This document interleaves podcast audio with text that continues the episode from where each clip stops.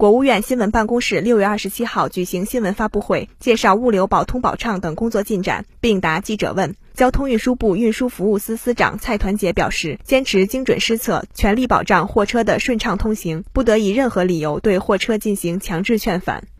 坚持精准施策，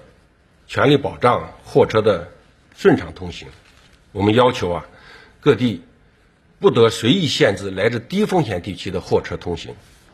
不得以通信行程卡带星为由啊限制货车通行，不得以等待核酸检测结果为由限制通行，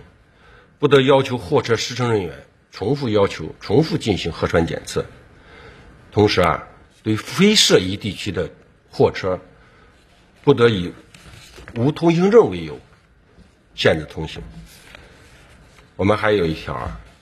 不得以任何理由。对货车进行强制劝返，出现极端情况，即便这个货车司机和试乘人员是红码，也要按照疫情防控要求就地采取措施对试乘人员，同时对我们的这个相关的货车以及相关的货物进行消杀以后啊，确保货物及时到达目的地。新华社记者卢佳北京报道。